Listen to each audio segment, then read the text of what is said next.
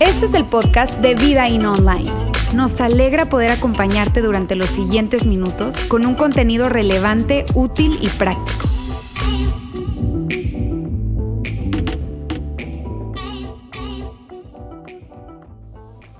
Bien amigos, gracias nuevamente por conectarse con nosotros y gracias a los que están aquí en el auditorio. Es un honor, no se imaginan las ganas, se antoja de darle un abrazo a todo el mundo, pero estamos eh, cuidándonos, así que vas a probablemente a, sentir que ando un poco, como en ocasiones, un poco extraviado si hablar demasiado a la cámara, si hablar demasiado a los que están aquí en la sala.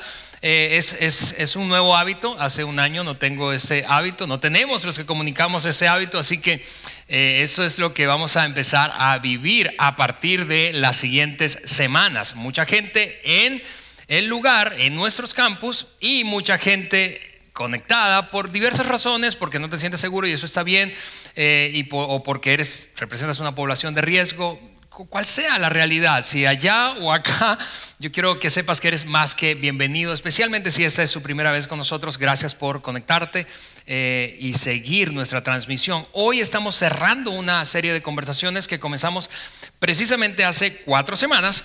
Y, hemos titulado esta serie eh, con una frase que creo que describe extraordinariamente bien la experiencia de muchos de nosotros a lo largo de nuestra jornada de fe. Eh, tú sabes, eso de quiero creer, pero, quiero creer, pero, pero hay un obstáculo, hay algo que me lo impide, hay algo que me lo dificulta, quiero creer, pero, y dijimos eh, a lo largo de, esas, de, esas de esa conversación, hemos dicho, tanto Yair como Roberto, y hoy me escucharás a mí, que muchas de esas objeciones, muchas veces ese obstáculo tiene que ver con imágenes distorsionadas de Dios.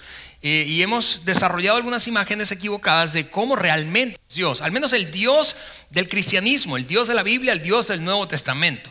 Y en resumen, eso es lo que hemos dicho. Hemos visto tres imágenes distorsionadas y las ves aquí en la pantalla. La primera semana hablamos de ese Dios a la carta. Juan, si no estuviste con nosotros conectado, Juan Meriken compartió de ese Dios que, al que parece como, tú sabes, como mesero, al que le pedimos lo que sea y se supone que debe traernos o respondernos inmediatamente, rápidamente a nuestras peticiones. Is. Ese Dios no existe, ese Dios no es un Dios real, es una imagen distorsionada del Dios verdadero.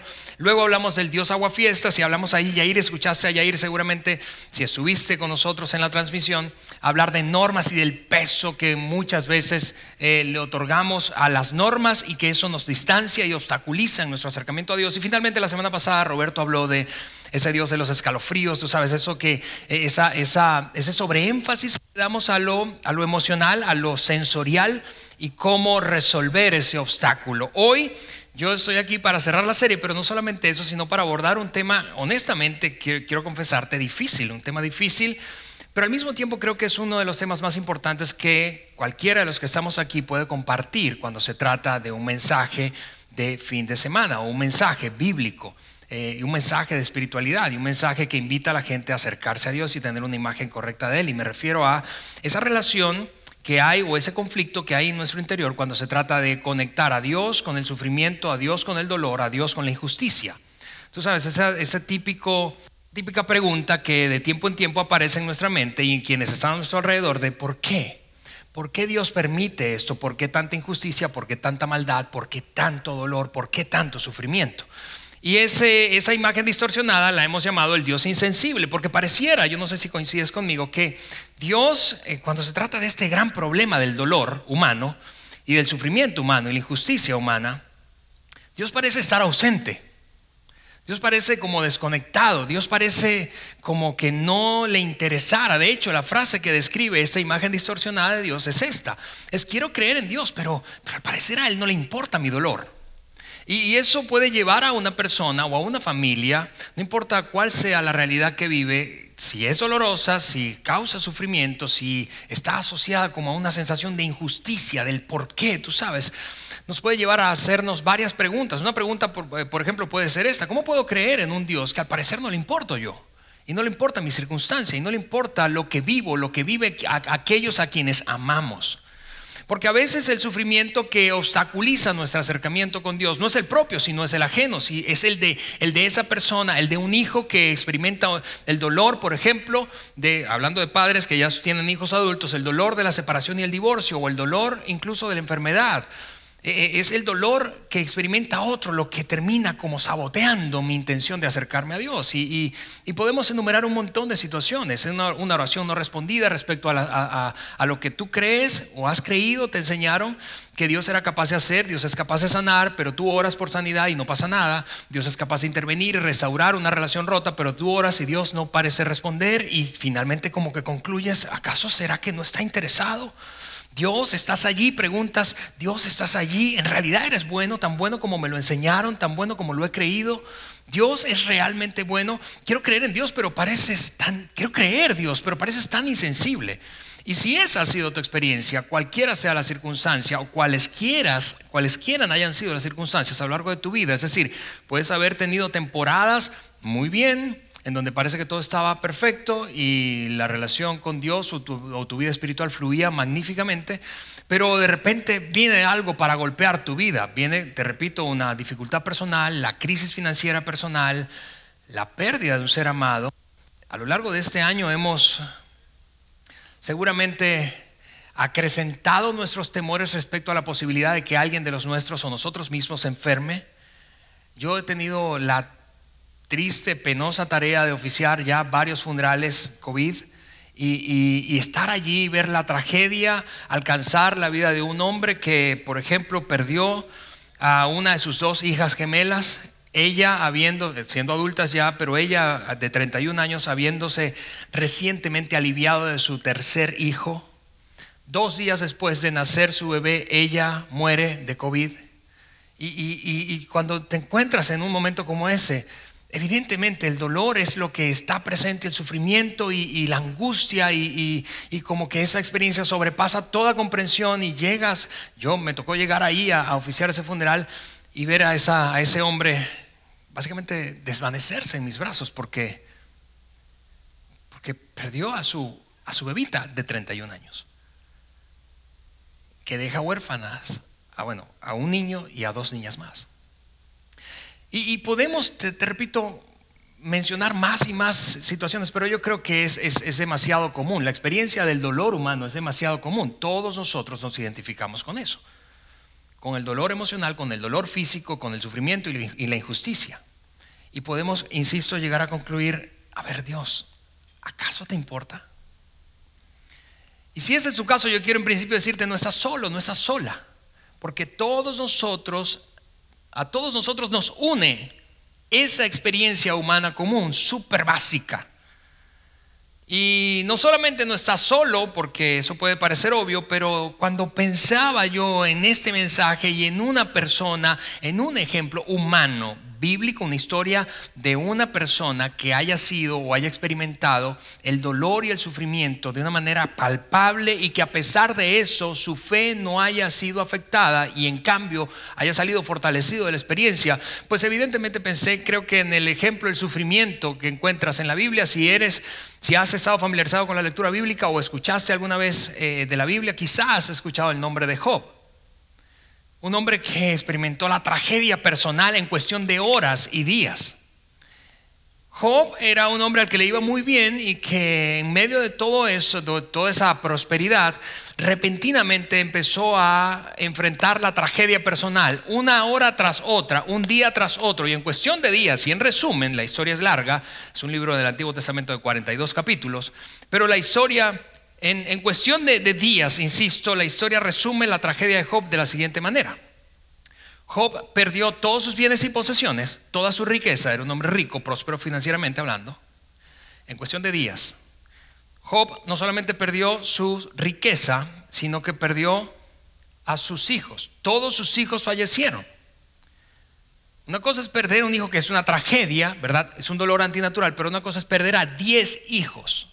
Es una cosa diferente. Diez hijos muertos, los diez que tenía. Pero además de eso, luego contrajo, hablando de, un contexto pandémico, ¿verdad? Y enfermedades en aquel entonces incurables, contrajo lepra, que era una enfermedad incurable. Y finalmente, como si fuera poco, la esposa de Job empezó a criticarlo. Imagínate tú eso, eso es el colmo de los colmos, ¿no?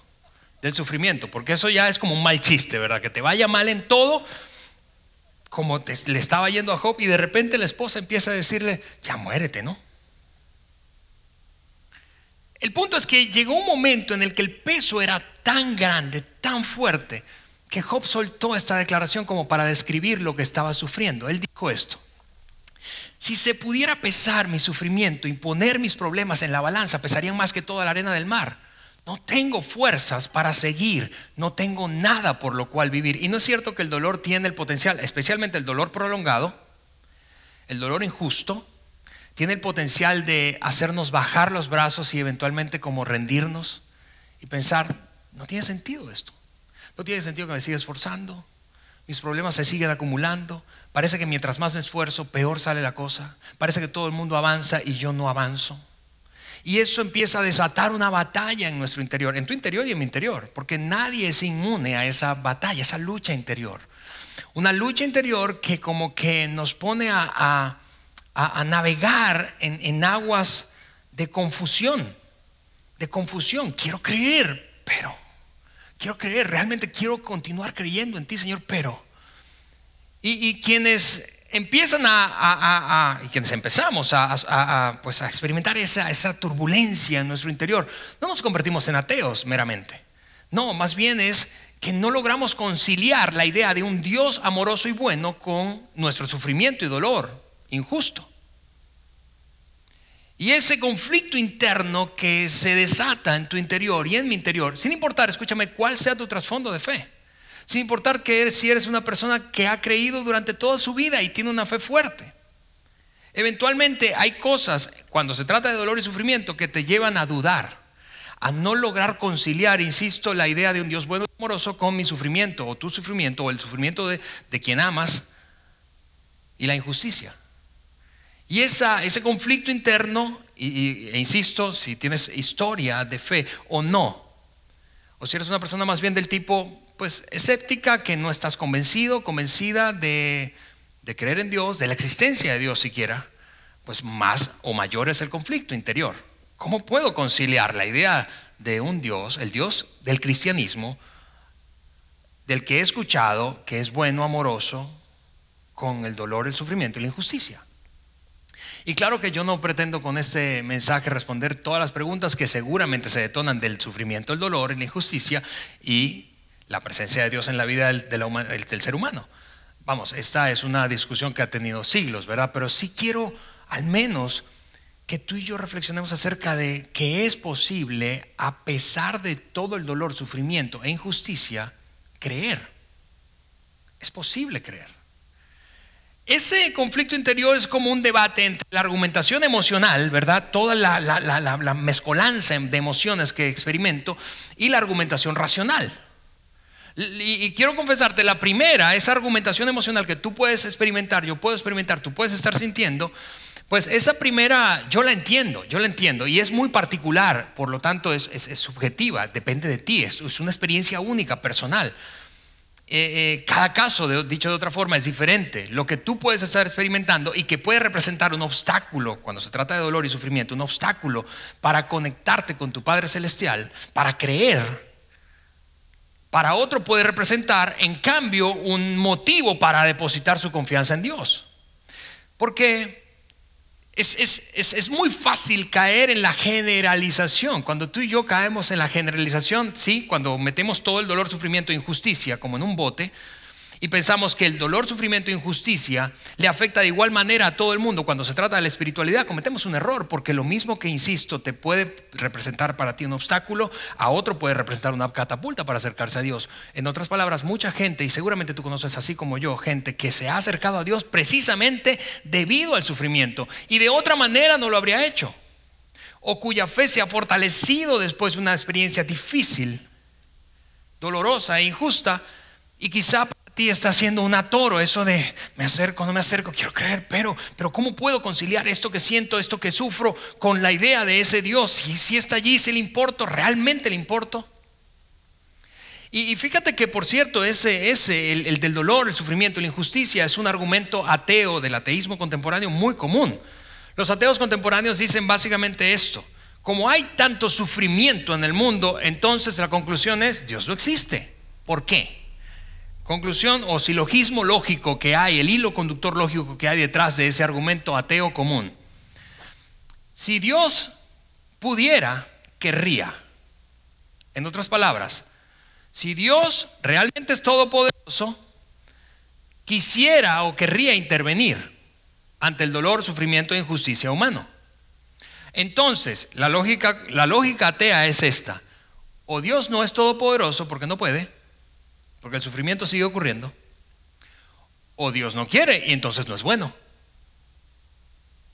Insisto, o Dios no puede, o Dios no quiere. Si Dios no puede, no es todopoderoso. Y si Dios no quiere, entonces no es bueno. Es un argumento súper común en el ateísmo. Pero insisto, la ausencia de intervención de Dios para aliviar el sufrimiento humano o prevenirlo o evitarlo no es un argumento racional tanto como emocional. Es decir, es lo que sentimos lo que pesa. ¿No es cierto? No nos ponemos a hacer esa reflexión filosófica, ¿verdad? Cuando estamos sufriendo. Sí, cuando estamos enfrentando la pérdida de un ser amado, tú, no, piensas así. Bueno, Señor, ¿acaso tú no eres todopoderoso o no, o no eres bueno? No, sencillamente estamos atorados con nuestras emociones. Y lo demás es secundario. Pero muchas veces, yo no sé si, te ha pasado como a mí, yo he observado con mis propios ojos a gente que a pesar de vivir un sufrimiento extremo, en medio de su sufrimiento extremo, ellos, ellos desarrollan una confianza extraordinaria en Dios. Es el caso, por ejemplo, de una pareja de amigos míos, y de mi esposa y míos, que conocemos desde hace mucho. Fuimos pastores mientras ellos estaban solteros, eran jóvenes. Eh, Luego se casaron y tuvieron tres hijos y uno de ellos contrajo cáncer siendo muy niño, unos 3, 4 años. Y luego una larga batalla, terrible batalla contra el cáncer. Y quienes han vivido eso de cerca, solo quienes lo han vivido de cerca saben la dimensión y el impacto del daño emocional que eso puede causar en unos padres y también en los hermanos de aquel niño. Luego de una batalla larga contra el cáncer, ese niño finalmente falleció. Y cuando pensábamos, nuestros amigos se llaman Marianela y Willy, viven en España, y cuando pensábamos, Eliana y yo, y mientras algunas veces hablábamos con ellos, y pensábamos, ¿cómo puede ser que hoy les vemos con una fe mucho más fortalecida, inspirando a otros a su alrededor a enfrentar el dolor y el sufrimiento tomados de la mano de Dios y con una fe más fuerte. ¿Cómo puede ser eso? Mientras que a otros los aleja de Dios la idea sola de sufrir un poco. Y no es que minimice el sufrimiento de otros. En la misma circunstancia, uno puede acercarse a Dios y el otro alejarse de Dios. El argumento no es racional, el argumento es emocional, es lo que sentimos, lo que termina atorándonos y abrazando sin que nos demos cuenta una imagen distorsionada de Dios. El punto es que el argumento del sufrimiento el dolor y la injusticia, no, está no, no, es un argumento ni a favor ni en contra de la existencia de Dios, al menos no del Dios del Nuevo Testamento, no del Dios de Jesús, no del Dios del cristianismo. Es un argumento emocional, es, la pregunta difícil de cómo pudo, cómo pudo Dios permitir esto, ¿Cómo, cómo, cómo pudo permitir lo otro, cómo es que no logró intervenir, cómo es que no intervino oportunamente, cómo no previno esto, cómo no solucionó, cómo pudiste, Dios mío, estar tan ausente. Pero ese argumento insisto, no es un argumento en contra del Dios del Nuevo Testamento, es un argumento contra otros dioses probablemente. ¿Por qué? Porque los cristianos, los seguidores de Jesús, nunca, nunca han argumentado la existencia de Dios a partir de un mundo en donde las cosas malas no le pasen a gente buena.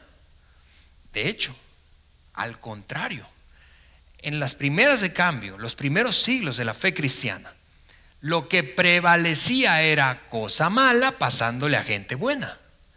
Había persecución, había tortura, había martirización, pero nada de eso era sinónimo de abandono de la fe cristiana. Al contrario, al contrario, esa disposición como estoica, ¿verdad? Como, como de sufrir con dignidad, terminaba arrastrando a miles más a acercarse a esa fuente de consuelo, poder, autocontrol, paz que ellos parecían haber descubierto y, y, quienes estaban alrededor se rascaban la cabeza pensando, y nos seguimos rascando la cabeza, ¿no es cierto? Pensando, cuando vemos a alguien sufrir con dignidad y con confianza y fe intactas en Dios, pensamos, ¿cómo puede hacer eso?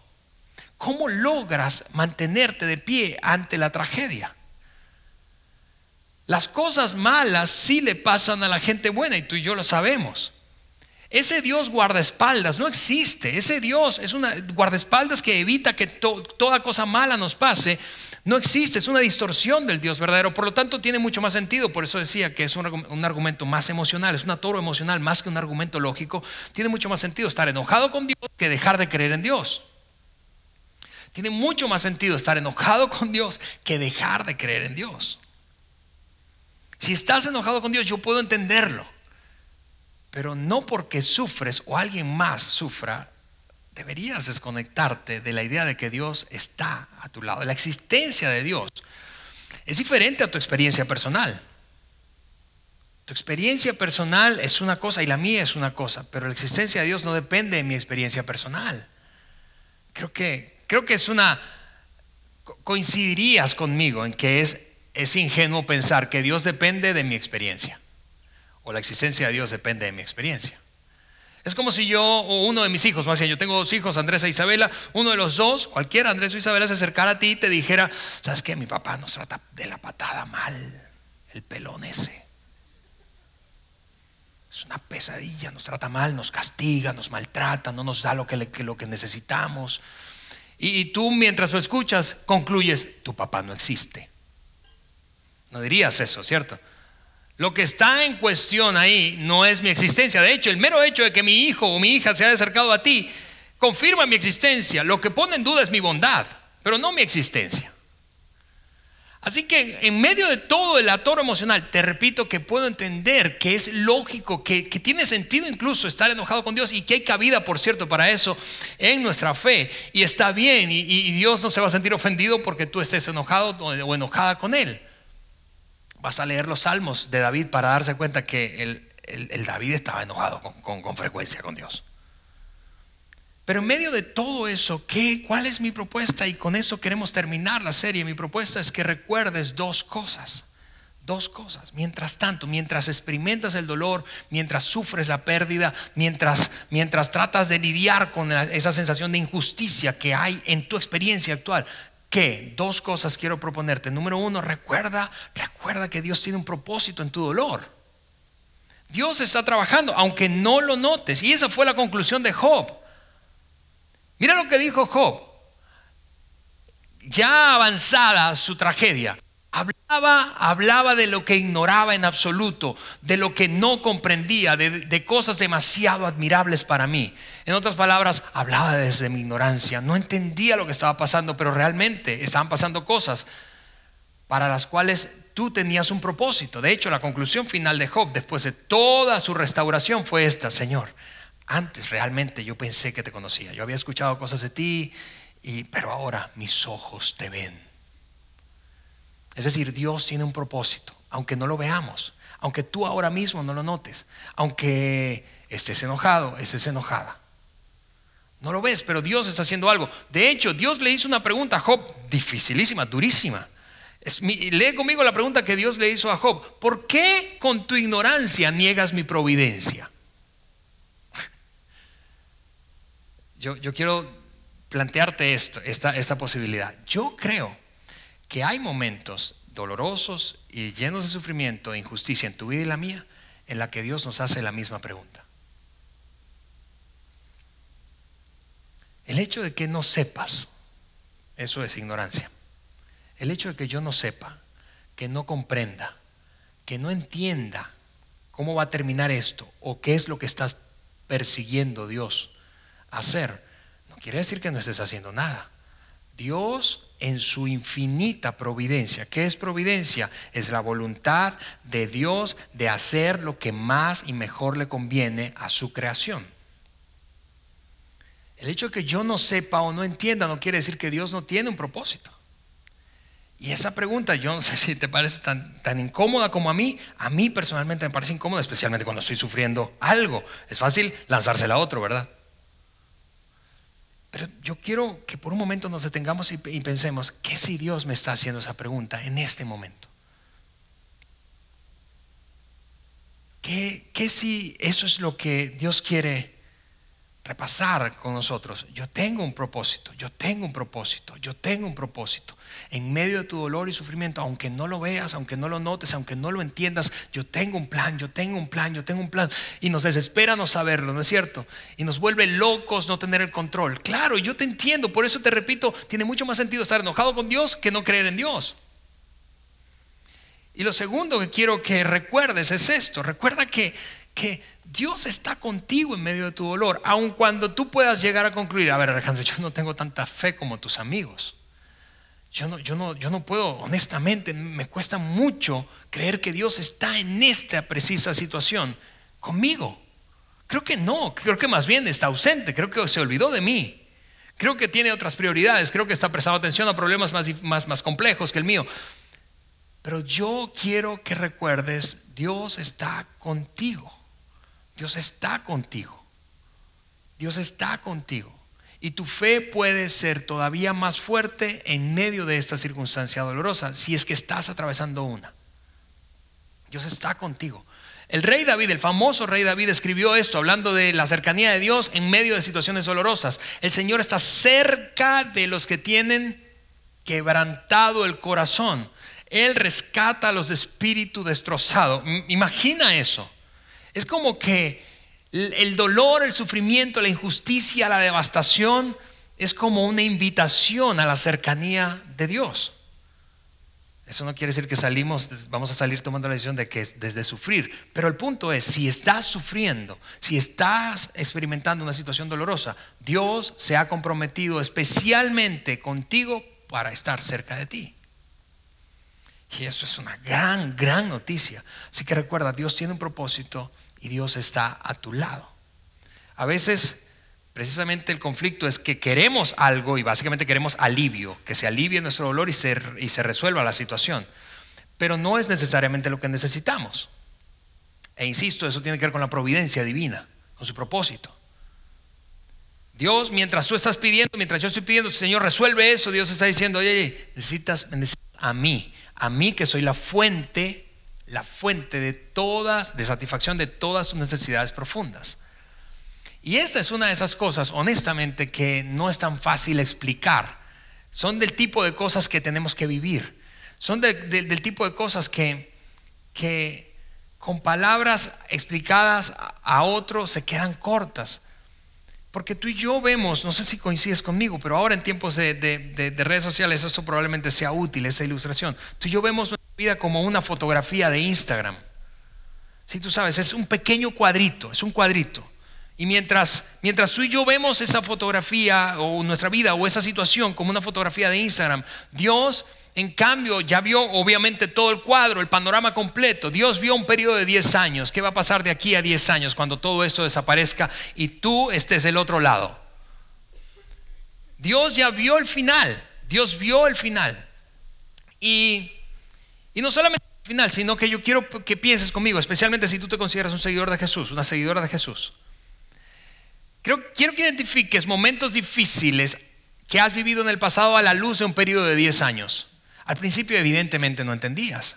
Al principio evidentemente estabas atorado, al principio evidentemente estabas conflictuado, al principio luchabas y pensabas, Dios, ¿dónde estás? El Dios insensible, Dios, ¿dónde estás?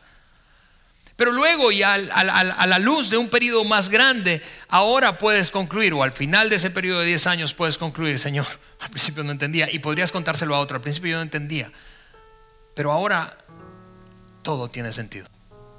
¿No es cierto? ¿Cuántas veces hemos concluido de la misma manera?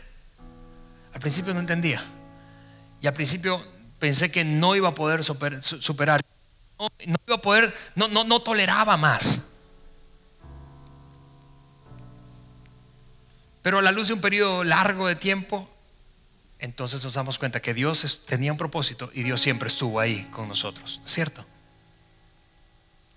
Y eso es lo que yo quiero decirte a ti, especialmente ahora a ti, si no te consideras un seguidor o una seguidora de Jesús. El cristianismo es diferente en ese sentido. Es diferente. Es extraordinariamente diferente. ¿Por qué? Porque a pesar de que el mundo está lleno de dolor, sufrimiento e injusticia, tenemos un Dios y tú puedes contar con un Dios que está de tu lado.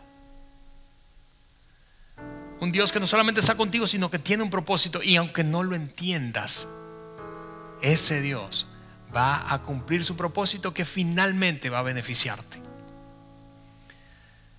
Y esa es una noticia que no solamente es buena para ti y para mí, sino que es buena para compartir con otros. Y por eso hacemos lo que hacemos, porque queremos que en medio de un mundo sufriente, lleno de dolor, lleno de injusticias, lleno de preguntas sin, sin respuestas, nosotros podamos compartir a ese Dios que está a nuestro lado y tiene un plan siempre bueno. Y, y de eso precisamente habla una canción que queremos cantar juntos antes de terminar nuestra reunión. Y, es una canción que, por cierto, la produjo el equipo y la banda extraordinaria de Vida in Music. Eh, pero que hay un par de frases allí. A lo largo de toda la canción habla precisamente de esto, de creer, del desafío de creer. Pero hay una, hay una frase allí que, que dice que a pesar de que no, lo, no, no veamos, no podamos ver, podemos creer y podemos decidir creer. Así que yo quiero y me encantaría que quienes están aquí en el auditorio, ahora terminando yo de orar, puedas ponerte pie y cantar con nosotros esto. Y si estás allí viéndonos, la mayoría de hecho está viendo esta transmisión, ojalá estés en un lugar en donde puedas tener la libertad de cantar, porque, porque creo que esta canción puede, a través de esa letra, recordarnos que a pesar del dolor y el sufrimiento podemos seguir creyendo. Señor, yo quiero darte gracias. Gracias por tu bondad, gracias porque... Gracias porque ese Dios insensible no existe, Dios mío. Tú eres un Dios bueno y eres un Dios cercano.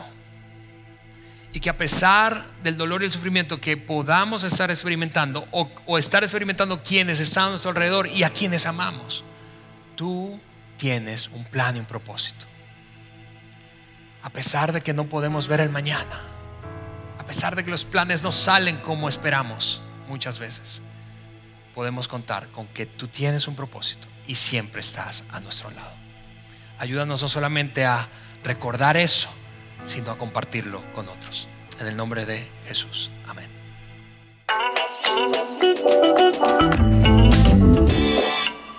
Sigue conectado a los contenidos de Vida In Online a través de nuestro sitio web y de las redes sociales. Muy pronto estaremos de vuelta con un nuevo episodio.